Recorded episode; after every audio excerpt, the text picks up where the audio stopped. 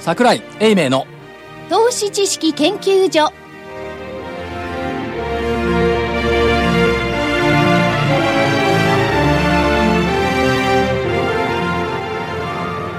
投資知識研究所場外乱闘編桜井泉の銘柄バトルロワイヤル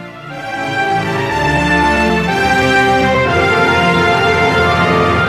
皆さんこんにちはレフリー金内彩子です花粉症が突然始まってしまいましてこんな声で申し訳ありません赤コーナーは足で稼ぐ桜井英明さんです桜井でございますこんにちはそして青コーナーはテクニカル重視株の学校123から泉一味の皆さんですはい、えー、風から復帰しました、キュービです。はい、一味の大場です。よろしくお願いします。よろしくお願いしおま願いす。します願いしますそしてコミッショナーラジオは日経福井です。さこんにちてはなんかあのーアノマリーが当たってるんですけど桜井所長がある連載をやめた時からどうも調子が 悪い株価が下がるこれねうーん去年2回今年1回ある連載って、まあ、日刊現代というところに連載を短期集中連載をしてたんですが本当に連載やめると下がるねえやってる間高いんですよなんでかないやたまたまなんでしょうけどたまたまなんでしょうけどね、ええ、だから17日に辞めたんですけどまあそれまでにも下がっちゃいたんですけど頑張17って日に辞めましたたんけどねですよで辞めた途端に、ボコーンと800円ぐらい下げたでしょもうもう一回やりませんかね連載5月の時はすごかったねあの連載辞めた後2000円下げたもんや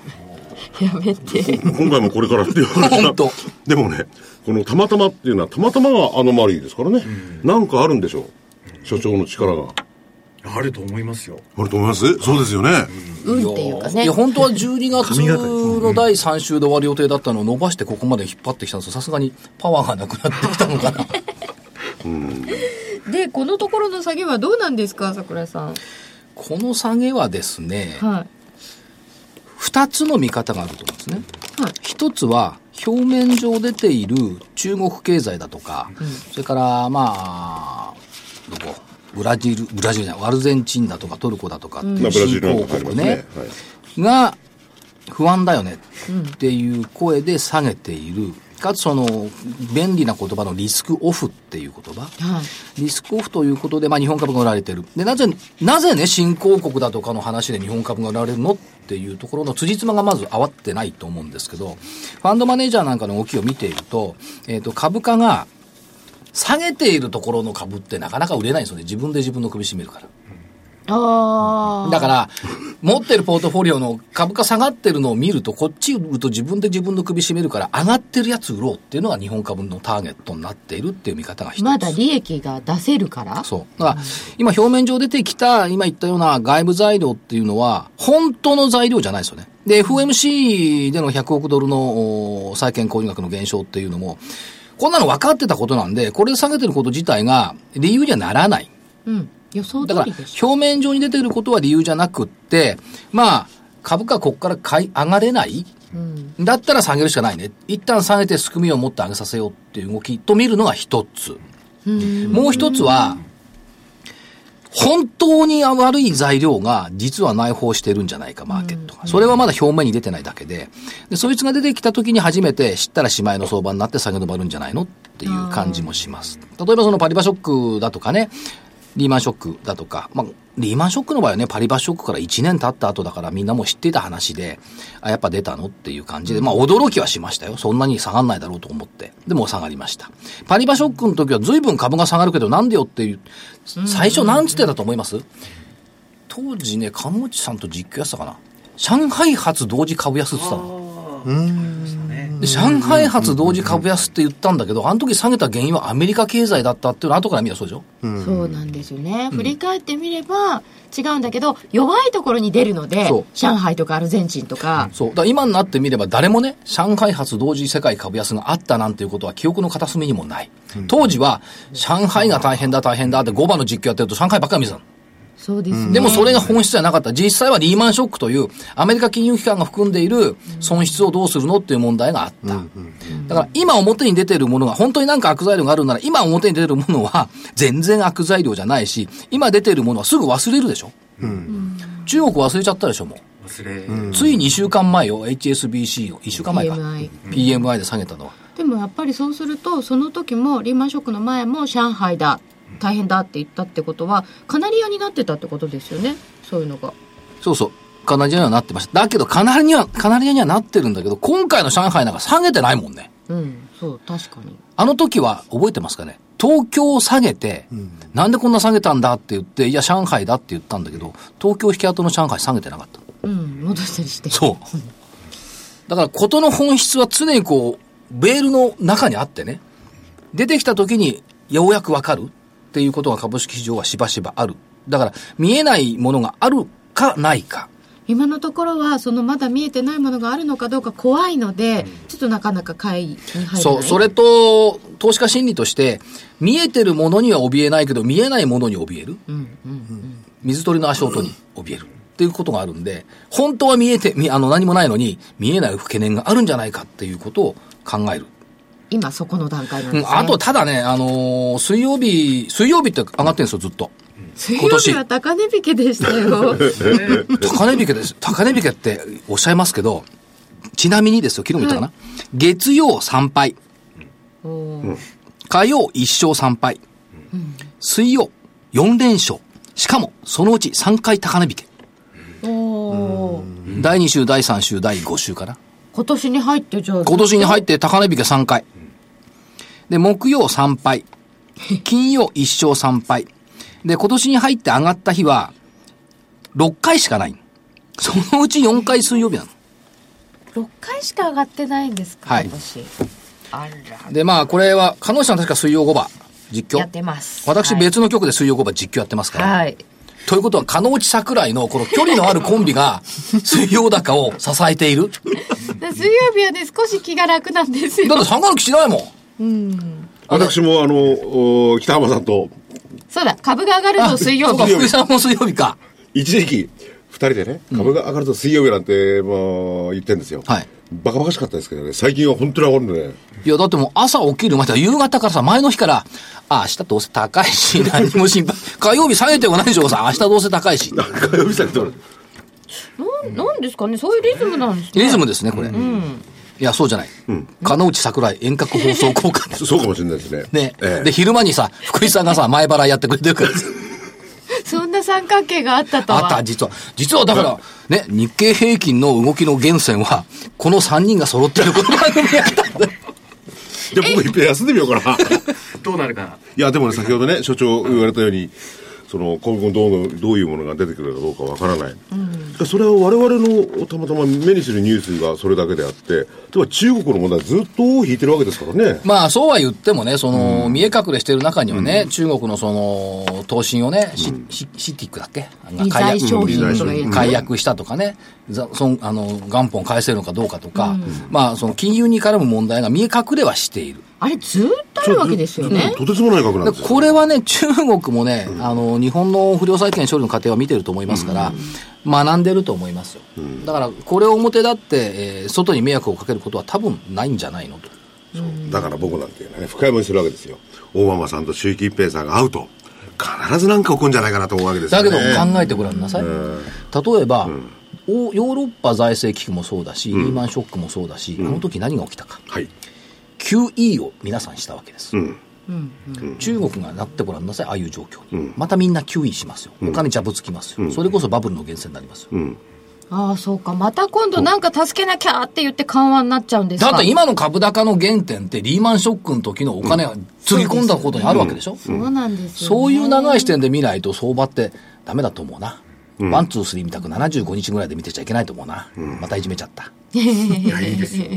どんどんいや、それでもだ大事な視点ですからね。ねそういう視点でをも、持たないといや、だから、しうん。心配しているのは、そのいろいろ言っててまだ出てこない話っていうのの一つにが日本の評価が落ちてるんじゃないかっていう人がいたのがちょっと気になってるんですけど、桜井さんどう思いますか安倍さんの評判が悪いあ、これね、ダあボスのの、後がおかしいダボスへ行って言っていることを、まあ、脚色されてるんで、だからジョージ・ソロスじゃないわ。誰だっけえっと、ルービニ教授なんかひどいこと言ってるね。第一次世界大戦後のヨーロッパの関係に今の日本と中国は似ているとかね。だから日本本というか東アジアの地政学リスクっていうのを醸し出そうという人たちが、安倍さんはちょっと違うんじゃないっていうことを言ってますけど、基本はそんな変わってないでしょ。いやでもアベノミクスに関しても、やっぱり去年の末頃からあの海外の論調なんていうのは非常に冷たい感じになってきてますよね、でそれがその靖国問題なのか何なのかは全然わからないですけど、ね、政治的局面は別にしてね、その、経済的局面でいけばね、だってオバマさんだってアベノミクスを真似してんのよ。うん年頭の教書で、なんて言ったか、女性力の活用っつったの。あ、一般教書演説一般教書の中で。はいそこだけ拍手起きたっすへーとそこだけ拍手起きたっていうことは、アベノミクスに対する評価と、読んじゃったって別にいいんじゃないのなあそれはどうかわかんないですけどねアメリカはもう進んでますからねいろんな意味でね、うん下げてるからこういう話が出てくるのかもしれないし、今まで上がってきたので売りたいからそういう話を言ってるのかもしれない しわかんないですけど、ただ、安倍さんについて言えば、例えば木曜日の夜、はいあ、木曜日じゃないき水曜日の夜、何食ってました18時55分から、永田町の日本料理、北王子赤坂茶寮、鳩山邦夫さんと、これすごいよね。10分ぐらいしか会ってないよ。鳩山さんと邦夫さんね。お弟のさんの、ね、弟さんの方。18時55分にね、入ったのよ。永田町の北王子に。で、19時32分には浅草雷門の鳥料理、高匠寿にいたの。ってことはこれ10分ぐらいしかいないでしょ。だって車で行くのにあ浅草まで永田町から20分はかかるでしょ。じゃあその日本料理北王子赤坂茶寮では食べてませんねうん。鳩山さんと会っただけだね。でもね、こっから、このね、高城寿っていう店がまたすごくてね、うん予約満杯。え予約とかしあの一元さんお断りみたいなお店、しかも福井さんとか私が驚くのは、平均予算2万円え要紹介なかなか入れないお店いなやんもうです入れないですねキジはいカモはいランブはいジビエですかなかなか入れないですよだから、北王子は10分で終えて、ここれ、高翔にはね、これ何分いたと思う、?19 時32分から多分ね、1時間半以上いるの、これ。そっちでたんちゃんと食べたんだで、これがね、また許せないのがね、一緒に食べてるのがね、官房長官ね、はい菅さん経済産業大臣、甘利さん茂木さん、茂木さんの松井方さんもそうだ松井さんそして、いつもいるのが日枝フジテレビ会長。あーじゃあ日枝さんのおごりかいや、かなだってな、夏はさ、ゴルフしょっちゅうさ、すいません変なこと言いまいしや、たそれはね、ないですよ。 いやみみんな自分でそれぞれ払ってると思うよそれぞれみんなで自分で払ってますよね。すいません失礼しました 2時間、2時間いた。そりゃあね、記事かもとね、でもそのフジテレビ会長よく出てきますねお友達なんか、お友達にしたら年齢が違いすぎるよね。まあ、わからないですけどもねい。や、ゴルフ友達なのかな。だから決して、ゴルフ断言してたと思えないんだけどな。だから経済産業省とフジテレビの関係って一体何なのよっていうね。でも元気でしょこんなに動いてんだもん。しかもだって、先週ダボス行って帰ってきてすぐいいんだよ。すっごい動いてますよこねの活力はねうん、買ってあげたいな。おー私行けって言われたら嫌だもん。ゴルフついてたら行くんじゃいなや、行いかなでいす行かなかい。ダボス行って帰ってきて次インド行けってさ、すいません、出張拒否しますって言うもん。まあそれぐらいあちこち行って、トップ外交頑張ってる常識で考えてください。ダボス行って帰ってきて翌日インド行けって行くえ、あのー自分がね、旅行料理しなきゃ行きますよ。ね。いや、いくら全部政用意府して新専用機だったって嫌だね、やっぱり。政府専用機ね、私一度乗ったことがあるんですよ。じゃああるケースで。すごいですよ。あれあれ、ホテル以上だ。へー。あー広くてね。おそうか、福井さんも後期のお生まれだったんだね。いや、あの、サミットっていうのがありましたね。その時に取材に行ったの。いあの、ジャンボでしたよね、その時は。や、ジャンボしかないんだよ。ジャンボしかないですから、あれは。今度セブンセブンセブンしようとしてる。でとんでもない空港に降りて、はいでこの尾翼に日の丸がついてて、はいあ日本の旗のマークがついてるそれだけ思ったんですけれどすごいあれならね、はいもうあそこにずっと住んでも僕はいい床屋さんついてたついてないな。帰ってきてから床屋行ったもんね。安倍さん。床屋さんもよく行きますね、でジャンジャンボをね、あのトラップで降りるんですよ、はいトラップで降りると高いもんですよねあのジャンボっていうのは、高いよ。で、タラッパで置いて赤絨毯でしょいや僕はそれかけないですよ他のいや、だってで同じとこ、あ、他の全部か。他の手口かそれでこうやって手振りながら降りてくるわけですよね貴人の方々がそうね基人の方基人というか何て言いますかね、えと尊い尊いいや、それは、まあ、基人とかそういう言葉は今、ご法度なんでしょうね。 普通の庶民のあそうか代表みたいなもんですかならる。ほどねというわけで、はいいえーいろんな話をしているうちに時間もやってまいりましたので、そろそろお知らせ行って先週の結果です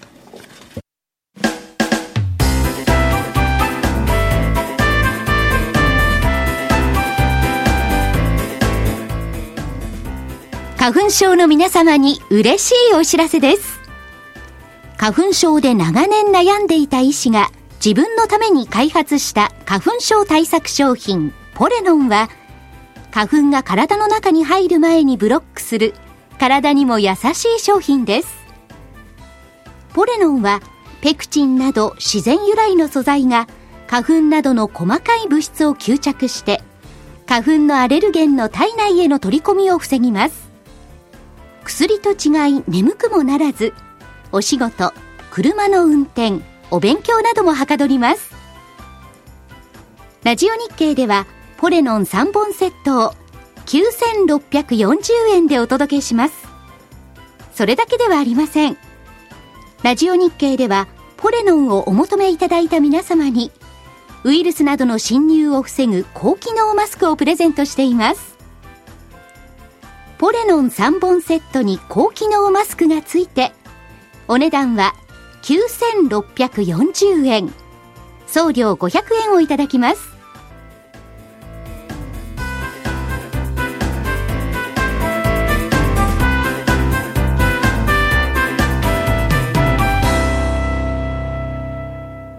桜井泉の銘柄バトルロワイヤル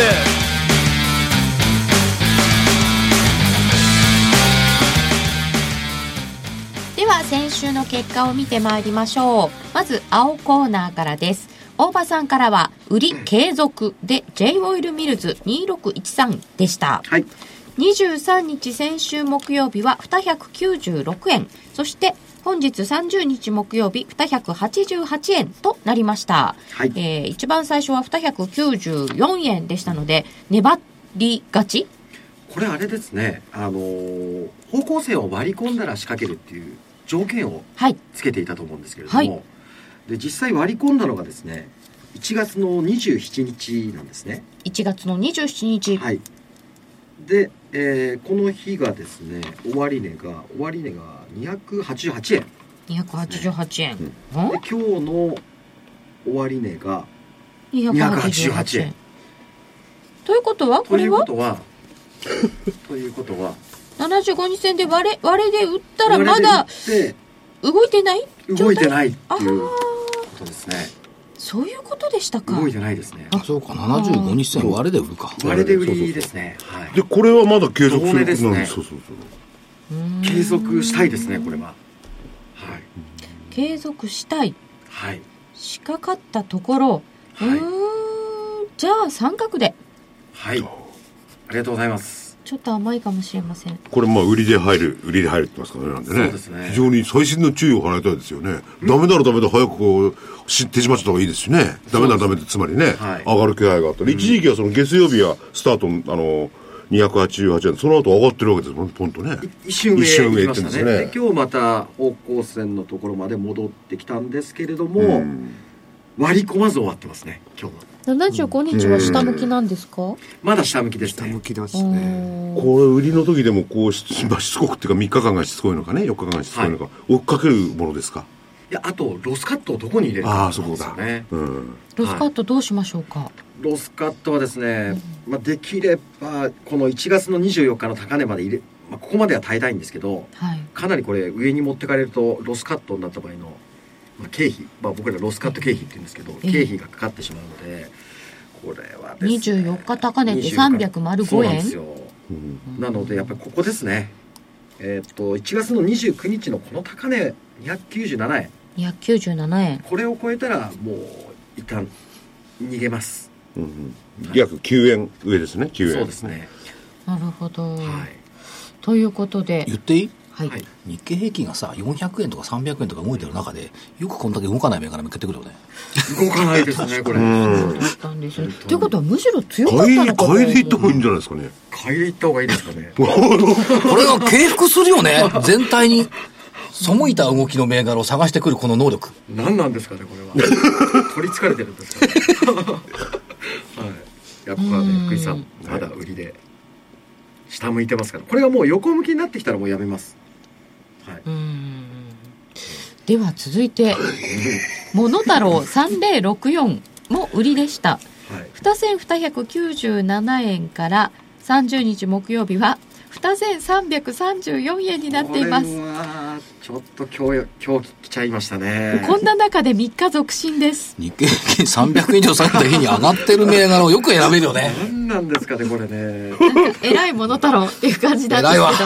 け どこれ罰でいいですかそうこれはね罰ですよこれ、で、レフリー、レフリはいー、これ、すもう所長が言ったんだけど、はいこんな下げてる中で、上げてんですよ、これ。当にもうで、今日売りですよ、これ。これ今日普ね通のバスでいいですから、これ。月曜日は2150円ってあったんですようんよかったんですけど、はい今日がねああ、今日すごいんですすよね、木曜日ね。全場もう見ててもうこれもう乗り取りつかれてるなと思いましたね 本当でも相場上手ですね、ワン、ツー、スリこーされんね。大きい罰ですかね二重丸ってあるけど二重罰ってあんまり聞いたこそとれなやっいんぱですりけ、どあの、外部の環境も勘案すべきだと思いますよね。なぜ自分が言った銘柄だけ上がってるのか全体がこれでこれはでやっぱり今日今日なんかあったわけじゃないんです昨日の引け後に昨日の決算ですか決算発表ありますね。はい。ああ。 29日のな3時。 じゃあ余計悪かったんだ。悪い時にいい決算を出してちょもっと言っていい木曜日決勝と思ってたら、その前日かその間に決算のある銘柄、普通選ばないもん。ですよそうなんねですうよねん、実は。あの、見鹿落としましたね野内さんとかそ私れはみたいなプロですと、それは外しますよね。できれば外したいですあのテクニカルでいろいろ相場で望んでる方、今のは非常に大きな一言ですよね、絶対そういうあの予定を確認した方がいいですよね、だって見ないんだもんしょうがない。そうか、最近やっとか、あの、信用の売り算見るようになったんだから。いやいや前前か前らからあでそすそれは前からです、うん、はいしっかり見てますねはいじゃあ次行きますねそのその脱力た、ため息をつきながら。なんかどうしようかなと思って次はキュービさんからでした、えークックパッド2193 3450円から28日の火曜日に3475円がありましたが30日は3305円なのでこれは×ですはい。 残念でしたせっかく休んでたんだから、銘柄言わなきゃよかったのに、お休みの中でも出ししたかかもったのに、前週に桜井がクックパッドって言って丸だったのに、翌週追っかけてきてバツとか最悪だよね。ええ、翌週じゃない、翌々週。翌々週はい。翌々週だったんですよ。これ開きかけたボリンジャーはどうそうなんなっですたよ、あの、もんですかう思いっきし日経の売りに、あの、しおれた押されました。うんはい。残念ながら。開きかけ結構難しいですよね。うんということで三角バツバツです。でも、こんだけ笑える株式番組ないよね。いやこの「モノ太郎」はなんだモよ。ノタロウはすごいこれでも、笑わしてくれた意味では丸だ ね、これ。久々に今日もうブルブル来ちゃいましたね本当にがっかりでしたで。もなんで僕の銘柄だけがみたいな決算でしたよ。では続いてちょっと待って、あ、青ってさ、本命どれだったの、先週。えっ、と先週は本命は J オールあ J オールか聞いてなかったよちょっと待って待っていやいやい言ってましたよ GO だったの本命言ってないと思う。あ言っ聞ていないてですなうん言いかってもないんだいくよ。らだったうん。いくらだったですかあそれは失礼いたしました、本命どれだったまかあ、どれにしてもダメだね。そんな 下手にあの本命つけた らね傷口にあの本当にモノタロウにしなくてよかったです それだけが救いですね赤コーナーいきます。はいどうぞえー本命はパルテック7587でした。741円から28日に848円あって、終わりは808円です。丸。おおえらい。これだけ日下経げて平る均なんかに関係ないんだから、個別は。ね。花ピュ ピ花ピ勝勝利の花ピク。花ピュどんなもんだえ、どんな問題まあ、これは、そう言われてもしょうがないな。ねえすごいな。えーもう一個、インスペック6656はうん694円から744円高値が1月30日木曜日にありまして終わりが725円です。参った丸どんな問題ピクピク。これはねしょうがないもうあ、言われてもインスペックね、はいあのーすごいな。社長さんにお会いしました。昨日、だから、えっ、と、水曜日。水曜日ですねえー藤原、浅川原社長にお会いしました。で、半導体の検査装置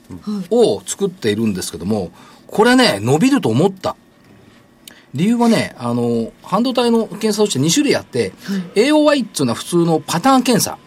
で、ここがやってるのは AVI って言って、最終外観検査装置。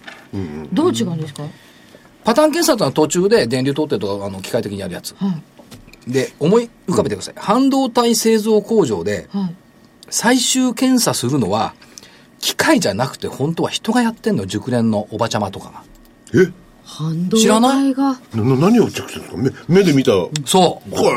これも熟練だから。で、うんこの、作業が、日本人件費高いからみんな中国行ってるのよ。うんうんところが中国も人件費高くなってるから、ええこれ検査装置の機械に変えようっていう動きが今高まってる。そうすると、ここの部分の AVI っていう基盤の最終外観検査装置を作れるのは、インスペックがもう世界最最先端。その人の目じゃなきゃダメだったものをここはそ装置でできるように機械でできる。だから高性能の、まあ、高性能、ハイスペックの半導体はもうこれ必要なんですよ。だから車なんかに半導体バンバン入り始めたから、半導体の検査って必要。今まではもう人手でよかったんだけど、機械でやんなきゃいけないってなってきてるんで、で高性能の AVI 市場で先手必勝、ダントツトップを目指すと、社長言ってましたけどね。すんごい、このこれ会社はこ、工場っていうか東北でしたよね。秋田県、秋田県ですね格納だって、桜が綺麗だって言ってましたけど。ああ格納だっていいで社すね長こちらにいらっしゃっていただいた。そうそうそうそう。あと私、格納てまでこの雪の中行けるわけないでしょ。言ったのか偉い。今雪すごそうでも半導体関連って今結構なんか、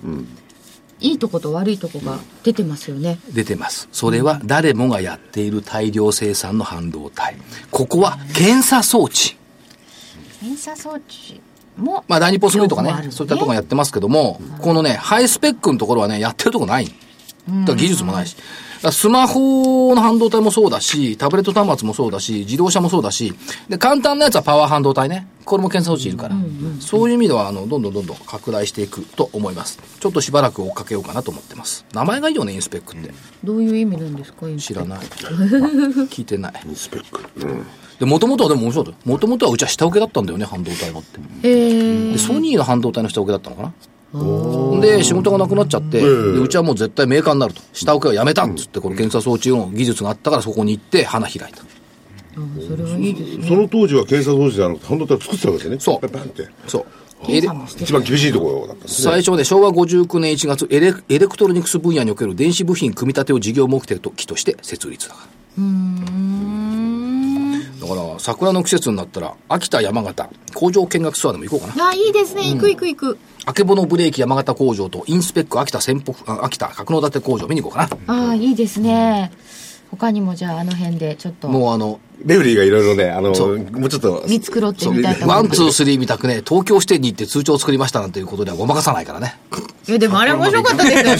通帳作ってみたのは、うんよう続いてはい。フィールズ2767は2131円から1994円なのでちっちゃい×ですそして玉川ホールディングス6838は723円から高値729円がありましたが木曜日に672円なので大き×なで罰すです。はい。これは×です、ということで丸々ちっちゃい××なのでもちろん赤コーナーの勝ちですああ、いや、すごいですね、所長。これで今月ははい、2勝です。今月は2桜勝、井さんが2二勝、人称目ですね。あ、2勝、2勝1敗1分け ?1 分けだったっけ一分けありましたね、どっかで。あった勝勝一敗一分け、ち越しじゃん。あ、あとあれどよう。いう条件でしたっけえ、二ヶ月、ま2ヶ月連続負け越したらもう撤 退。二ヶ月ということは来月来月の第2週ぐらいまで負けたら終わり。さよなら。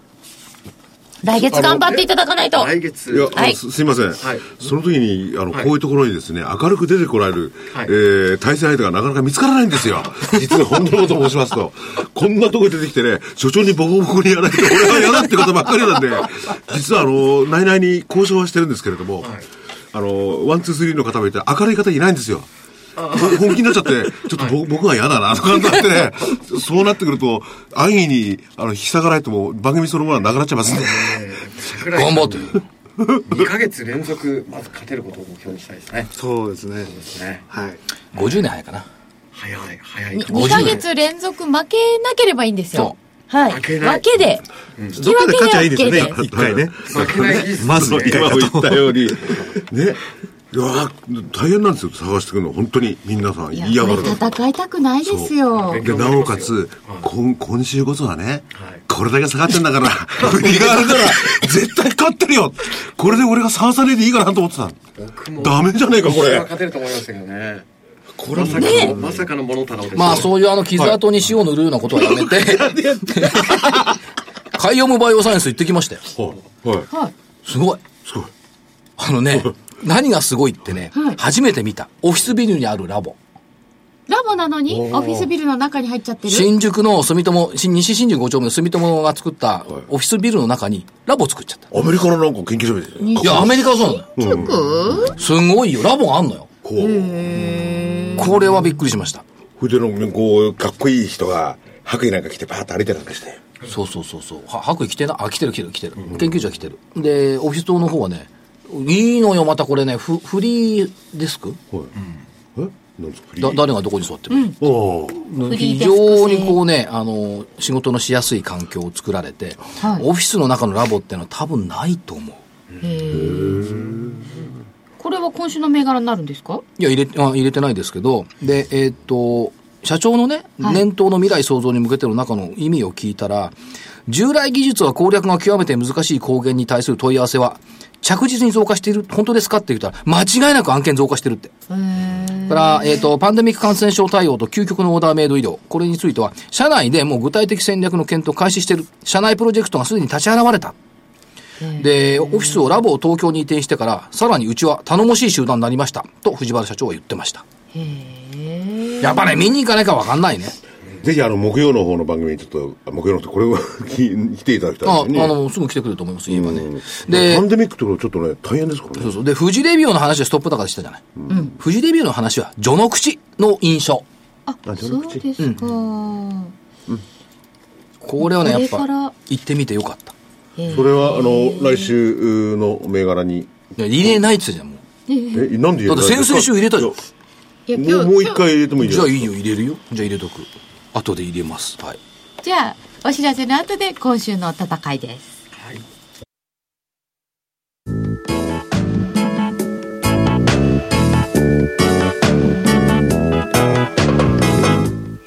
ここでラジオ日経の好評 DVD のお知らせです桜井英明の投資知識研究所 DVD は毎月投資に必要な知識や実際の投資に役立つノウハウをお届けしています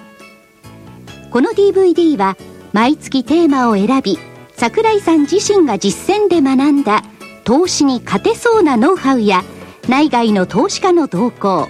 さらにアノマリーなどに関しても丁寧に説明しています桜井英明の投資知識研究所 DVD1 本のお値段は8400円送料500円をいただきますまた徳間書店の大岩川源太さんの投資カレンダー実践塾 DVD も毎月発行しています来たる月の投資戦略をどうすればいいか投資カレンダーに基づいて大岩川源太さんが分かりやすく解説します投資カレンダー実践塾 DVD お値段は1本7350円送料は500円です桜井泉の銘柄バトルロワイヤル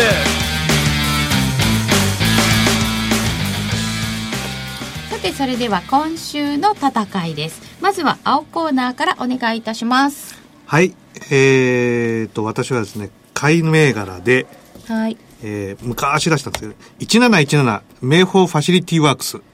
1717、はいリベンジできました名宝ファシリティ。キュービさんからは、はい。買い銘柄で、まず一つ。はい。これはどんなところがあの、方向線上向きで、あの、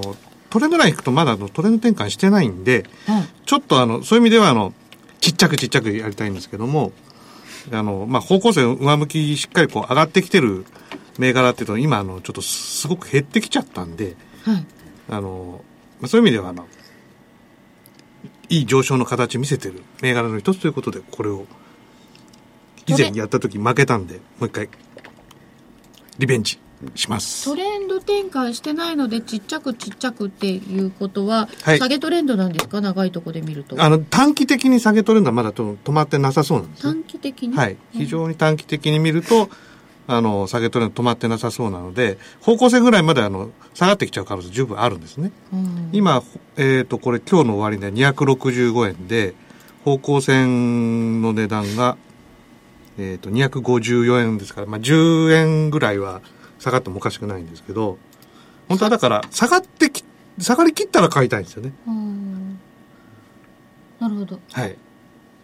トトレンドラインってこの3週 2, 2週間ぐらいとかで引くものですか結構 すいませ んその人たちトレンドライン知らないから。すいませんそういう質問しちゃダメダメ妙な質問していっぱい引きますよトレンドラインちっちゃかったり長かったりえまああの、さ最適化して自己流でやるから何でもいいらしい。常識が通用しないテクニックいっぱだいと真のトレンドラインがあるんですなんか言ったよ、今。なんか言ったよ。そ真れはのトレンドライそれはン真のトレンドラいインっぱい引いてるうちに見つかるんですそうかなんですあそうーなんですここはっていうでもそれ、形で見るんですか、やっぱりそれは。そうですじゃあ形で見るとモノタロウになっちゃうからやめた方がいい。あ、一応ですね、あの、あのーあウェブ上で調べると、2月の7日の16時に決算発表らしいんで、 2月7日が、はいそれ外してますああよかった、次回、あの、金曜日なんで、あの、次回の放送の前です。あの、決算収録の前です予定は見ね。ようねっていうすごく大事な教訓が今年はそうかね得られましたよ、今週かはいえっ、とキュービさんからは1個ですか、はい。これだけです。これだけでははーい大場さんからはい私も決算発表が今日でしたね終わった銘柄はいちゃんと調べましたはい、えー、5851両日5851の両日はいですねこれを売りで売りで、はいえあのすいません今日決算発表あったんですよねそうです3時えーと、一時あ1定です時あじゃあはい5番に動いたんですねもうそれは受けて、受けて方向線を割り込んできましたほうほうこれ織り込んでると思うよ、もう。決算は。悪いけど。今日すでにうん。一時の発表はもう織り込んじゃうもん、その日で。で、新聞に出て、あ、下がるだろうと思うと下がんないじゃん、割と。うん。ねなあ決算発表時間見とかないと、うん引き跡なのか、ざらばにもう織り込んでるのか、ザラバ途中ですねで織り込んでるから陰線なんでしょ、全体も安いけど。うんそうですねでもまだ行くというあの読みでそうそうです方向線の向きが、はい去年えーのですね2012年の12月からずっと上向きだったんですけれども、はいえーっとですねこもう今上向きだった方向線が横ばいになりはいそして、まあ、そろそろ下向いてくるかなとああも横うばい上昇がに終なわっったってことですね上昇から持ち合いになって、まあ、これから下降に入っていくああ、はいなるほど形になってきましたのでで今日方向線をしっかりと割り込んでるので空売りでなるほどこれから下向きそうっていうのはなんかこう初動を取りたいっていうことなんでしょうかそうですね初動ですねうんまだしっかり下向いてきてないんではい質問していいですかこうあのボリンジャーバンドが開きかかってるとか下向きかかってるとかっていうところで、はいこう銘柄上げていただくことが多いんですけれど、それって難しくないですかボリンジャーバンドですかだいたい裏切られるよね。あのボリンジャーももうちょっとしっかり開いたとか、こう、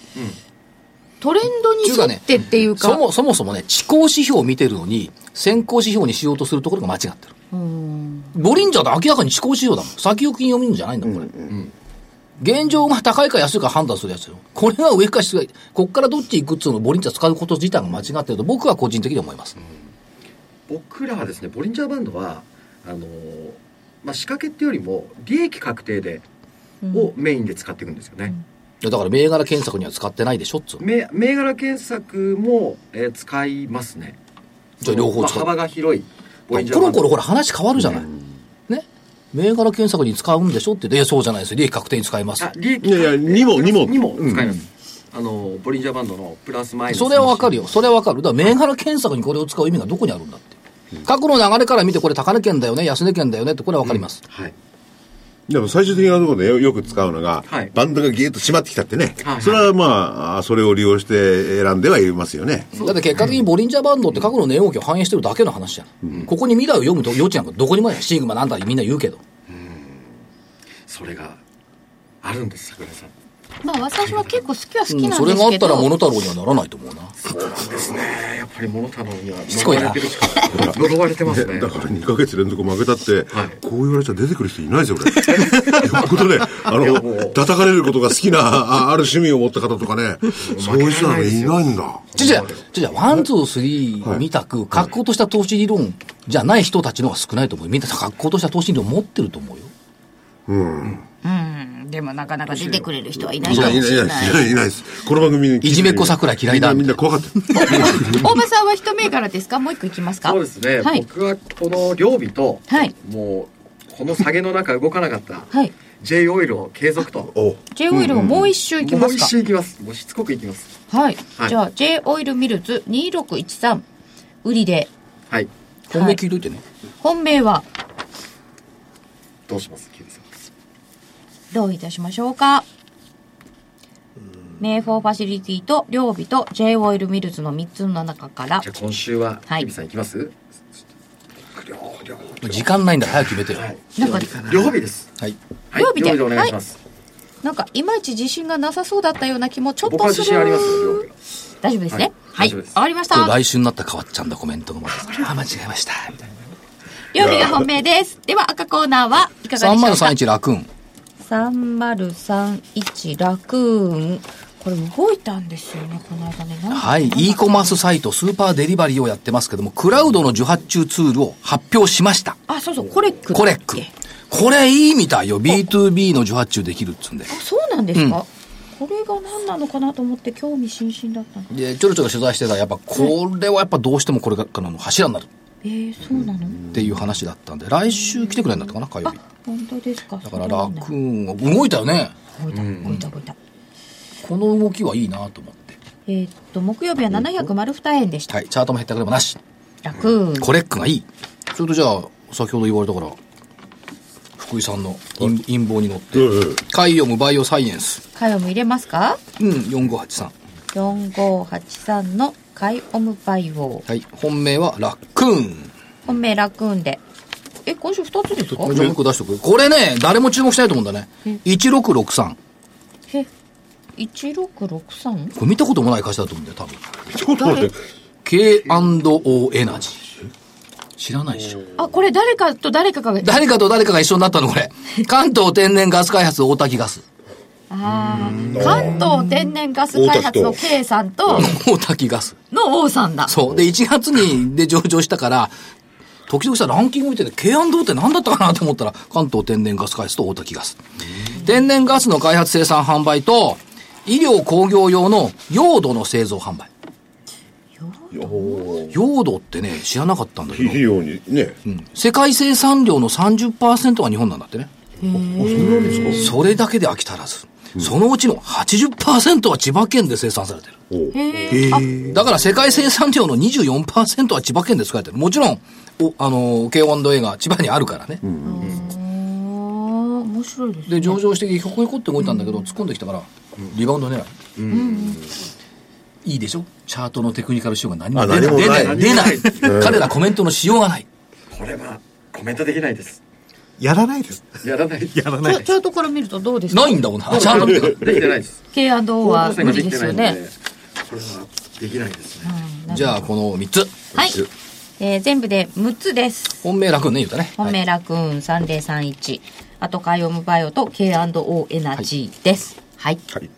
じゃあ、いいですかお知らせ。お知らせどうぞ、えー、今日、金曜日、えー、桜井英明と株の学校1年さん銘柄バトル2014年2月号。えー、新春、まあ、春からですね、えー、年度末、3月末までこれで攻めろということで、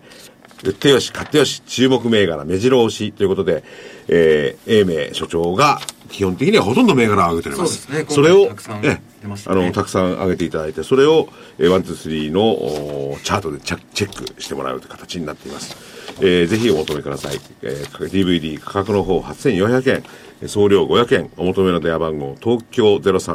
03-3595-4730、えー3595-4730です。はい。はいぜひお求めください。では続いはてい替え歌あでしょとうか、 3分ほどですね。替え歌。は3分なので1個ずつかなはい。い。どうぞ。えー、あ、ちょっと、はい。ちょっとあの今出しますんでじゃあ先にやります。いせんお願えいしーっますと、お知らせを一つ。はい。 2月8日土曜日12時半から沖縄かりゆしアーバンリゾート那覇6階で沖縄証券協賛で京急電鉄のセミナーをやります私も株式講演会をやりますので、えー2月8日土曜日お時間ございましたら沖縄まで飛行機空いてるかな沖縄だー沖縄の方聞いてたらぜひおいでください沖縄の方はね、え、ど、どこの証券会社沖縄証券沖縄証券現地のはい、じゃあ沖縄証券に問い合わせをすれば。うん、わかりますはいあ京急さんに乗って空港まで行ってそうそう飛京行急機乗って東京からはね 所長はそんな感じでそうです、はいはい、出たはい。え替え歌替え歌はいキムさん。えーではですね冬冬の替え歌ということで津軽海峡冬景色はいこちらを変えましてはい損切りガイド売り景色というはい、25日移動平均割った時から株価は一目の雲の中ロスカって急ぐ人は人の群れは誰も無口で成り行き売りを出している私も一人下げの波に飲まれ凍えそうな板を見つめ泣いていましたああ損切り街道売り景色ご覧あれが前の高値、天井つけた時のびの人が指を指す。そこは針の先のような、私の概念、はるかに霞み見えるだけ。さよならあなた、私はつけません。風の音が胸を揺する、泣けとばかり、ああ、損切り街道売り景色。うまーいいないうますぎて悲しくなる嫌だーしますね。じゃあしんみりこっちも行きますこれ、ご覧あれが前の高値っていいですね。